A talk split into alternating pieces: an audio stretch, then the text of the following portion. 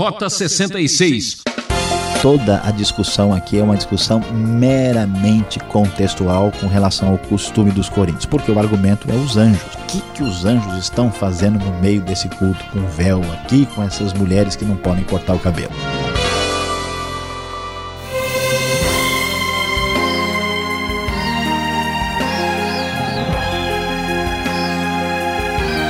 Aqui é Beltrão anunciando mais um programa de estudo bíblico Rota 66. Muita emoção e aventura seguindo a trilha da fé. A série Cartas continua explorando 1 Coríntios e hoje nosso destaque será o capítulo 11. O professor Luiz Saião traz o tema Comportando-se na Igreja. O assunto é mais sério do que você pensa. Não basta frequentar uma igreja, cantar hinos e ofertar, tem que participar com responsabilidade. Você que está chateado com sua igreja ou está insatisfeito com seu grupo, é bom entender melhor a igreja.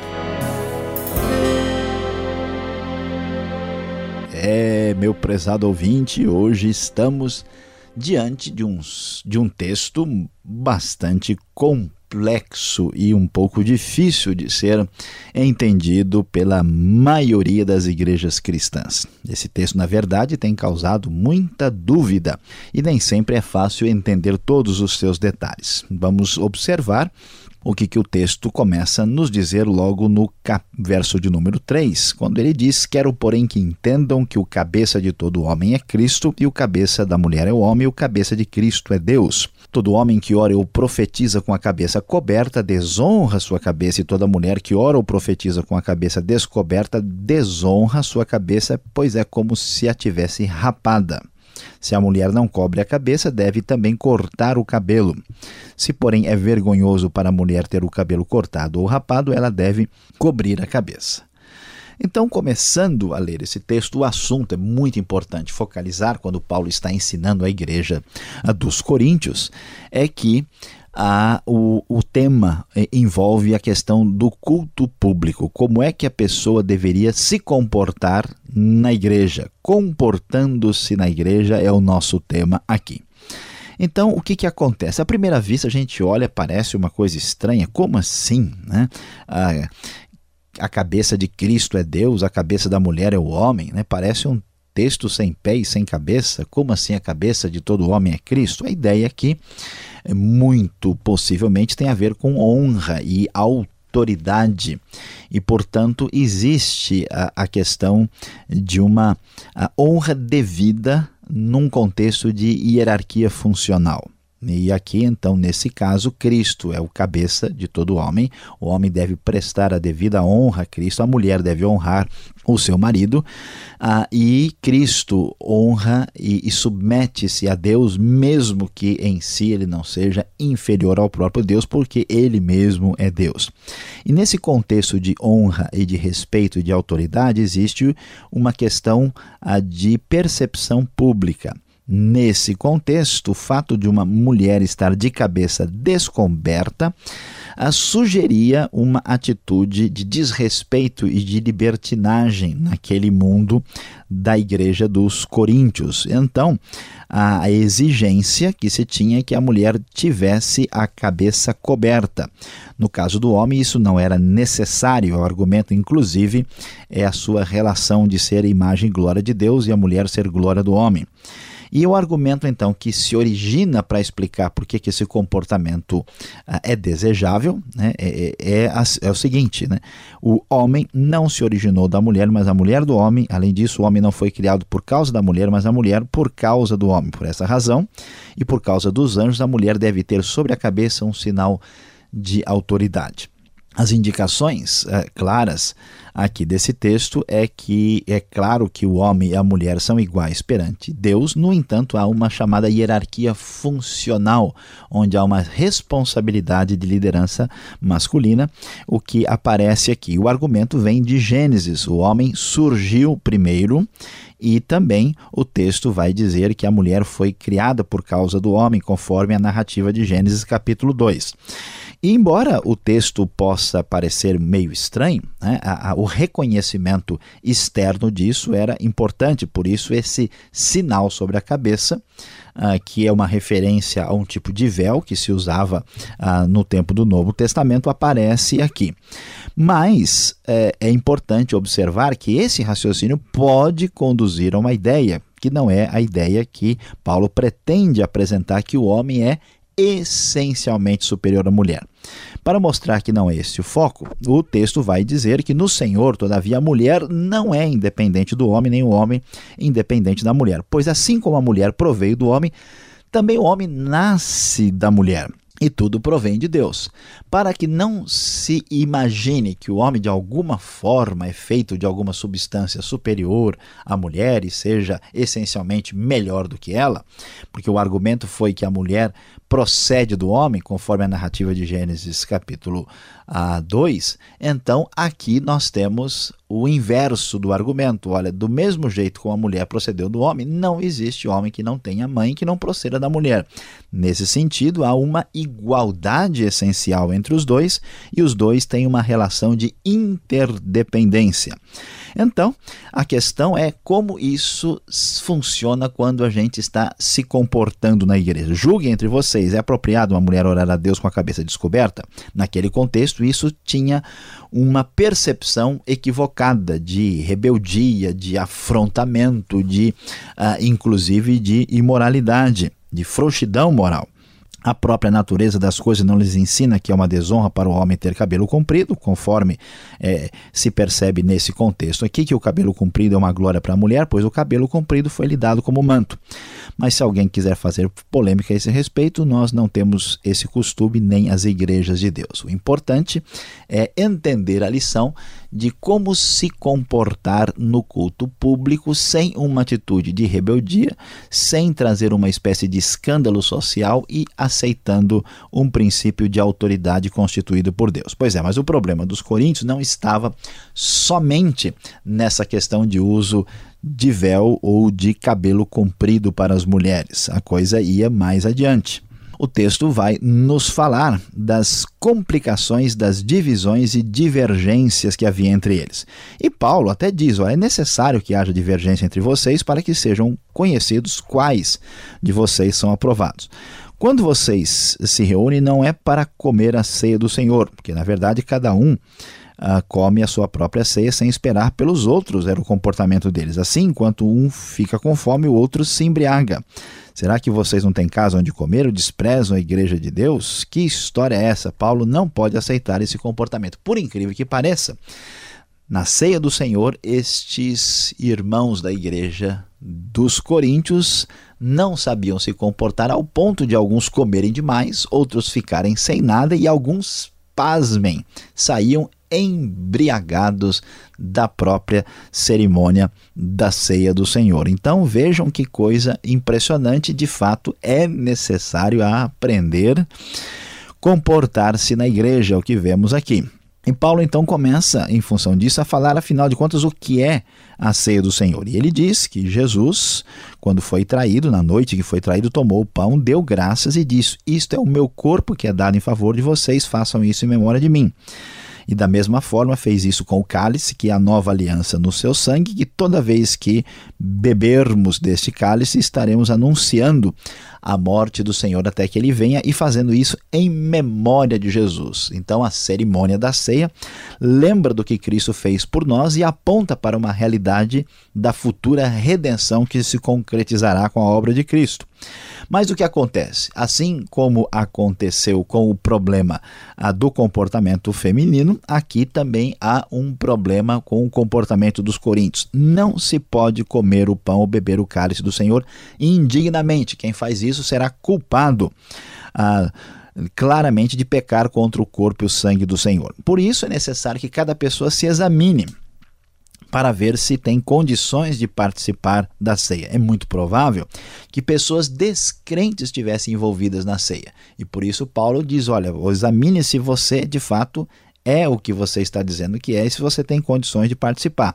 A ideia do exame, inclusive, era para que a pessoa se examinasse e então participasse. Diz o texto, então, coma do pão e beba do cálice, porque quem faz isso sem discernir o corpo do Senhor está ajuntando condenação para si. E esse problema é tão sério que o juízo de Deus havia caído sobre a igreja de Corinto. Tanto é que alguns estavam doentes e outros haviam morrido em função dessa atitude equivocada.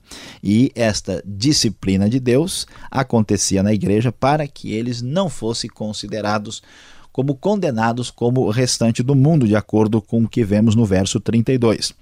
Então, meus irmãos, quando vocês se reunirem para comer, esperem uns pelos outros. Se alguém estiver com fome, come em casa, para que quando vocês se reunirem, isso não resulte em condenação. Quanto mais, quando eu for, lhes darei instruções. Meu prezado ouvinte, é muito interessante observar como Paulo ah, tem todo o desejo de orientar a igreja a comportar-se de uma maneira adequada. A questão do véu, que é, aparece no início do capítulo 11, mostra como essa atitude de bater de frente de maneira afrontosa, sem se preocupar com as consequências e com a conotação que isso tem, não faz sentido. É claro que ninguém deve viver a sua vida simplesmente para agradar pessoas, mas nós não podemos colocar a obra de Deus e a bênção de Deus que ele dá para as pessoas atrás abaixo dos meus, nossos próprios interesses pessoais. A atitude das mulheres aqui era culturalmente condenável e comunicava uma coisa, uma inversão de princípio que Deus não poderia de modo nenhum aprovar. Portanto, elas estavam sendo convidadas a mudar o seu comportamento. Da mesma maneira, a ceia do Senhor ela estava sendo praticada com desconsideração para com os outros e com o próprio Deus. Isso não podia ser aceito e, portanto, a ceia do Senhor, que é muito importante e algo bastante sério, acaba sendo apresentado aqui de maneira que o povo tenha uma orientação como comportar-se. Afinal de contas, quando vamos à igreja, como vamos participar de um culto, de uma celebração, devemos entender que Deus é o centro de tudo, devemos ter respeito, devemos ter uma atitude adequada, porque afinal de contas estamos dando a Ele a nossa adoração.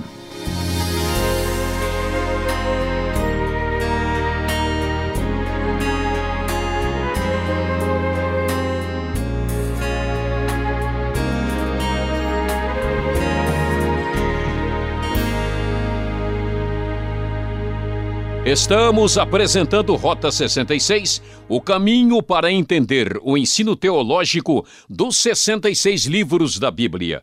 Esta é a série Cartas estudando a Epístola de 1 Coríntios, hoje capítulo 11. Tema deste estudo: Comportando-se na Igreja. O Rota 66 tem produção e apresentação de Luiz Saião e Alberto Veríssimo. Na locução, Beltrão. E não esqueça, participe escrevendo para Caixa Postal 18.113, CEP 04626-970 São Paulo, capital ou correio eletrônico rota66 arroba transmundial.com.br. Quem pergunta quer saber. Confira!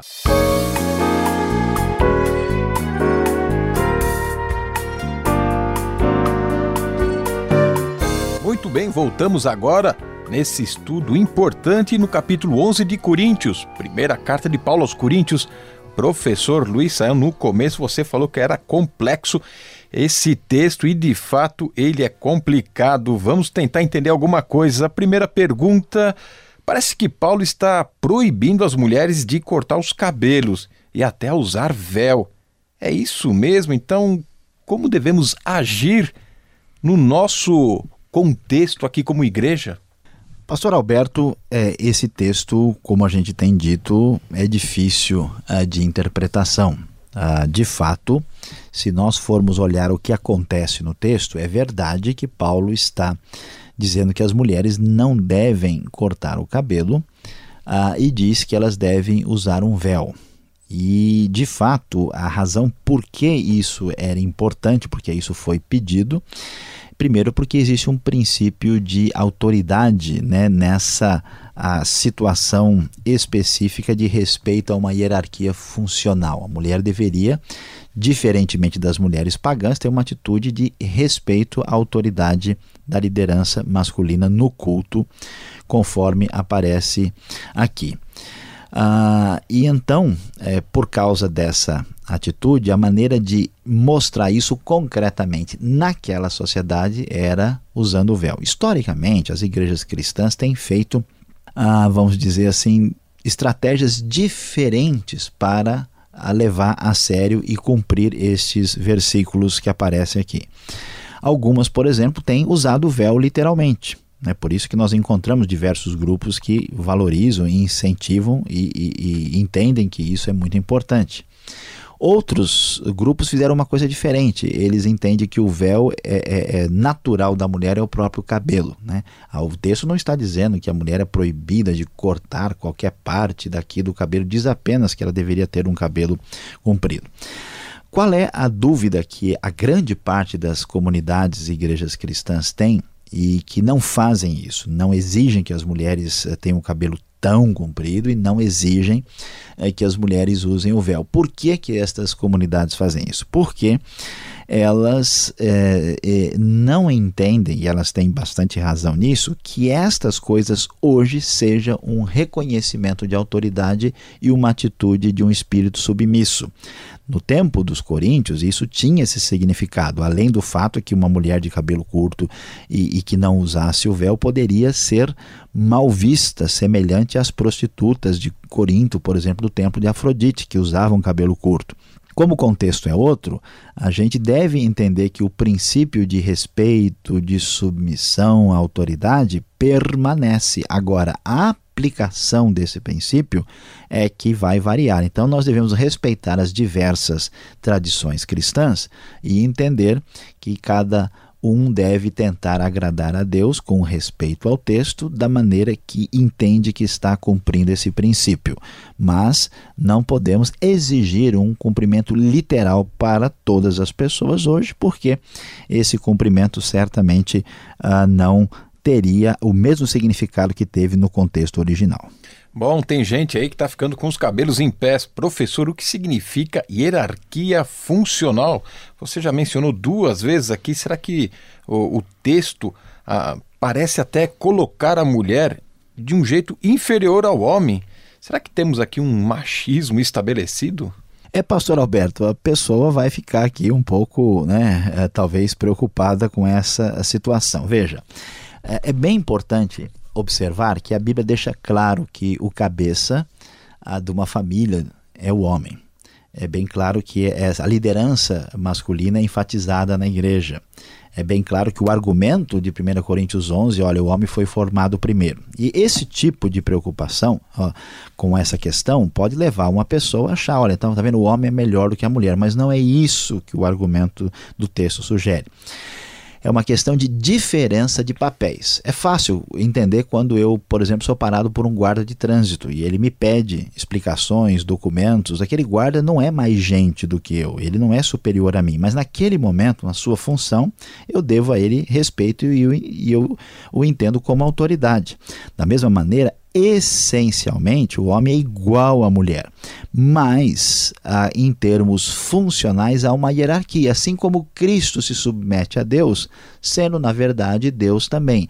Então isso não implica em que a mulher é essencialmente inferior, implica que a liderança do lar e da igreja, como papel determinado por Deus, que envolve privilégios e responsabilidades, é atribuída ao homem e isso é, ensinado e transparece claramente em 1 Coríntios 11. A gente até entende, a sua explicação parece assim até bem cultural, mas o texto aqui no verso 10 do capítulo 11 de 1 Coríntios diz que o véu é por causa dos anjos. O que significa isso, professor? Estamos sendo observados, monitorados? É, pastor Alberto, tá vendo só como uma coisa é complicada? Por isso que não, não subsiste o argumento de que toda a discussão aqui é uma discussão meramente contextual com relação ao costume dos coríntios, porque o argumento é os anjos. Os anjos estão envolvidos aqui. O que, que os anjos estão fazendo no meio desse culto com véu aqui, com essas mulheres que não podem cortar o cabelo? Vamos entender. É, Existem duas boas possibilidades para explicar isso, pastor Alberto. A primeira é que os anjos participam dos cultos, eles estão presentes, mesmo que a gente não consiga vê-los.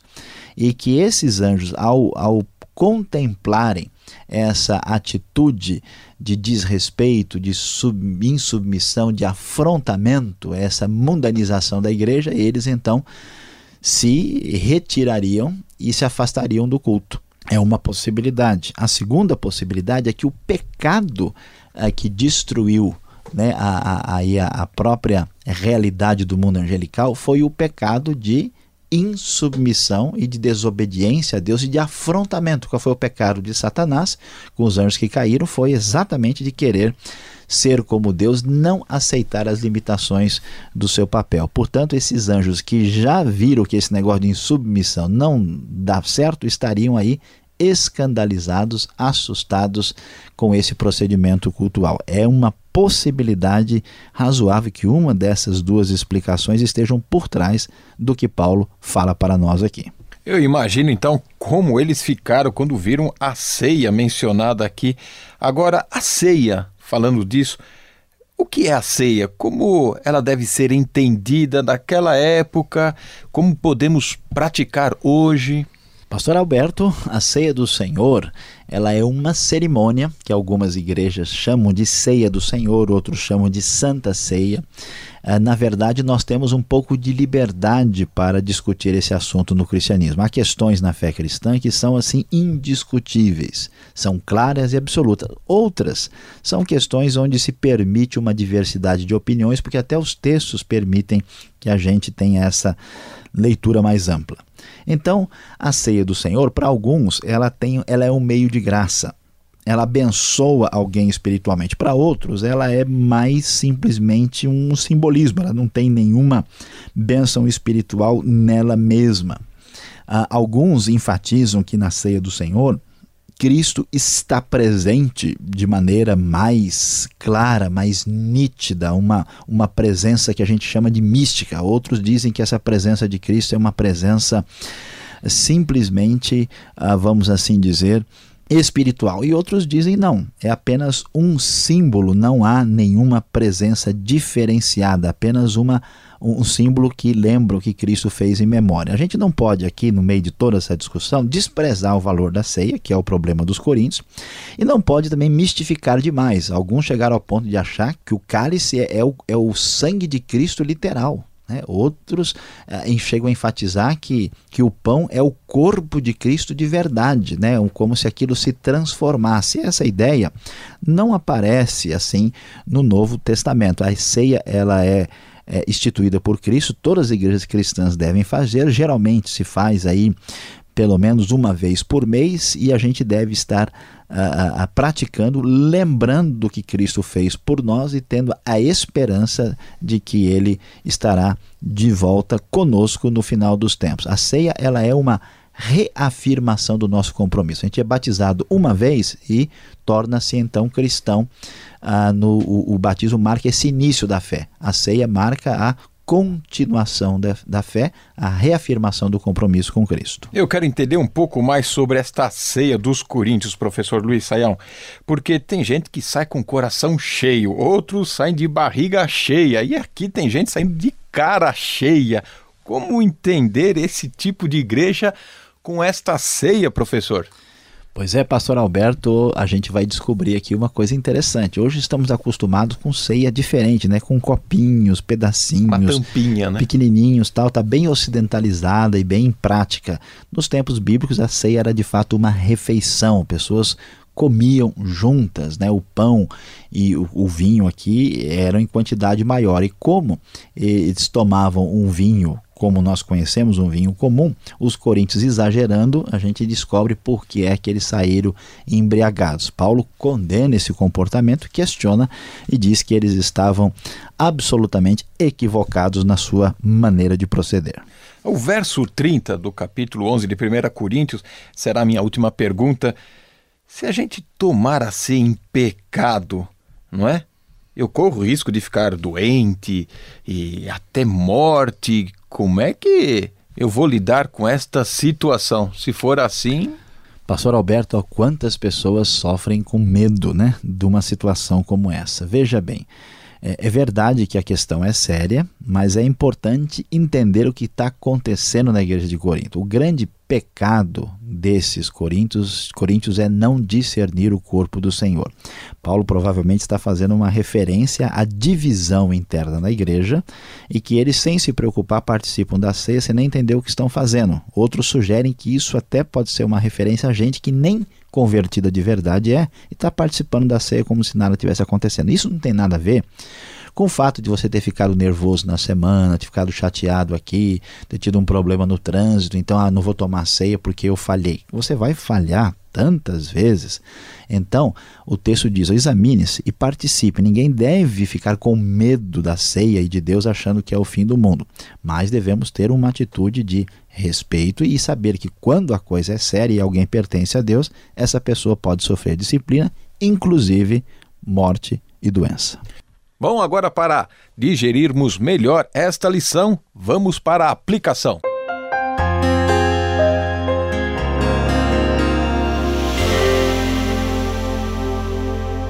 Hoje o Rota 66 apresentou para você o capítulo 11 de 1 a Coríntios. O nosso tema foi Comportando-se na Igreja. Você viu a complicação do comportamento indevido das mulheres na primeira parte do capítulo e depois vimos também a confusão da atitude da ceia do Senhor. Pois é, meu prezado ouvinte, o problema dos coríntios era não saber se comportar na igreja, não saber como adorar a Deus. Por isso, preste muita atenção. Na hora de cultuar, muitos preferem se expor, se mostrar e até brigar. É importante destacar que nossa finalidade ali é a Deus adorar.